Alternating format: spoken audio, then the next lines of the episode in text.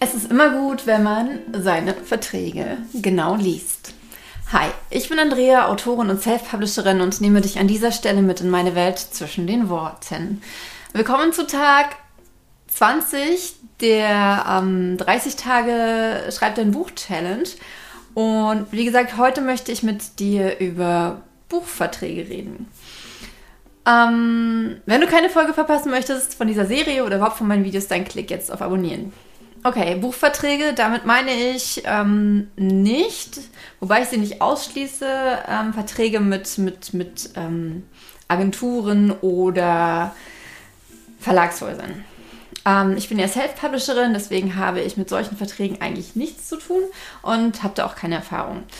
Ähm, mir geht es um Verträge mit Dienstleistern wie Print-on-Demand-Diensten, Vertriebsdiensten, Druckereien, äh, sonstigen. Denn häufig lohnt es sich sehr, hier das nicht nur das Kleingedruckte, sondern überhaupt den kompletten Vertrag zu lesen. Ähm, und auch mal nachzufragen. Und auch wenn man einen Vertrag beendet, ganz genau darauf zu achten, ob sich der Vertragspartner an die Vertragsbestandteile hält. Denn leider ist das, wie wahrscheinlich in jeder anderen Branche auch, oftmals nicht der Fall. In der Buchbranche ist es so, zudem, ähm, dass es Anbieter gibt, ähm, gerade im Print-on-Demand, ähm, Dienst, also Print on Demand. Ich sage es nochmal ganz kurz, das bedeutet, dass du dein Buch als PDF irgendwo hochlädst und der Dienstleister dir eine ISBN gibt. Dadurch bist du, ähm, kannst du dir im letzten Video nochmal angucken. Äh, ich verlinke das hier drunter oder hier oben. Ähm, da. Ähm, dort kannst du äh, und das ins Verzeichnis lieferbarer Bücher auf diese Weise ein, ähm, einträgt, dann das Buch für dich druckt und verschickt wenn es bestellt wird. Egal ob ein Großhändler oder ein Einzelbesteller. Auch das habe ich in diesem Video ähm, erklärt. Ähm, nun ist es so, äh, dass manche ähm, Print-on-Demand-Dienstleister sich nicht nur das Vertriebsrecht und das Druckrecht an deinem Buch ähm, geben lassen, was ja notwendig ist, damit sie dein Buch drucken dürfen und damit sie es vertreiben dürfen. Unter ihrem Namen ja auch, ähm, also weil, sie ja, weil du ja deren ISBN bekommst. Äh, sondern manche sichern sich zum Beispiel das exklusive Druckrecht. Das heißt, du darfst dein Buch dann in diesem Format, zum Beispiel im Taschenbuchformat oder im Hardcover-Format, nur über diesen einen Dienstleister drucken lassen. Oder ähm, und das finde ich ziemlich krass. Sie ähm, holen sich auch die Hörbuchrechte an deinen Büchern. Das bedeutet, dass du ähm, dein Hörbuch genau genommen nicht mehr selbst produzieren darfst, beziehungsweise nicht über einen anderen Dienst produzieren lassen darfst. Und das Seltsame daran ist, ähm, dass diese Dienstleister, zumindest im jetzigen Stand, selbst gar keine Hörbücher produzieren.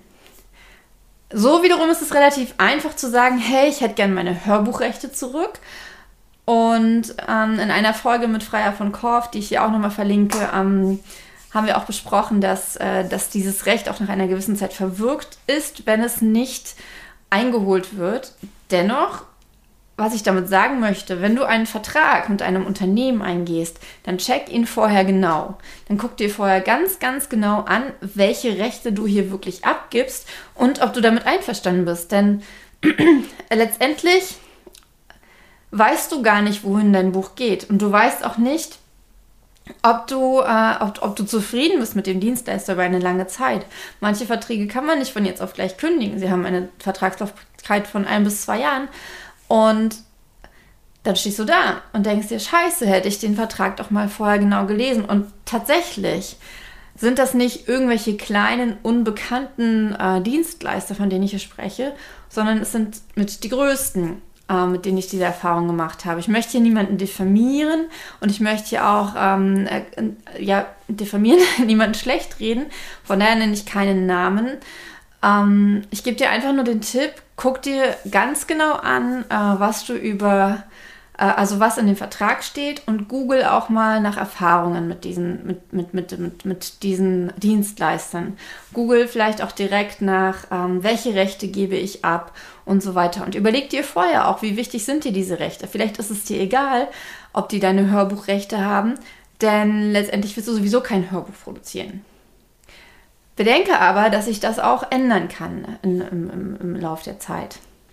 Genau, das ist mir ein, ein sehr, sehr wichtiger Tipp gewesen, weil ich in diesem Bereich äh, wirklich einige Fehler gemacht habe, an denen ich jetzt gerade auch ein bisschen knabbere. Ähm, ich werde dazu vermutlich in, in meinen anderen, äh, auf meinen anderen Kanälen oder auch auf diesem Kanal ein bisschen mehr sagen, beziehungsweise kriegt man es ein bisschen mehr mit. Insgesamt Einfach nochmal, ich weiß, ich wiederhole mich, der Hinweis, lies deine Verträge genau. Guck dir genau an, mit wem du was für einen Vertrag abschließt, um dich und deine Bücher und deine Inhalte zu schützen. Okay. Vielen Dank, dass du bis hierhin geguckt hast. Ähm, wenn du auch die anderen Videos dieser Reihe, dieser Serie nicht verpassen möchtest, dann klick am besten auf Abonnieren, um sie nicht zu verpassen. Und jetzt wünsche ich dir eine ganz, ganz tolle Zeit. Mach's gut, deine Andrea.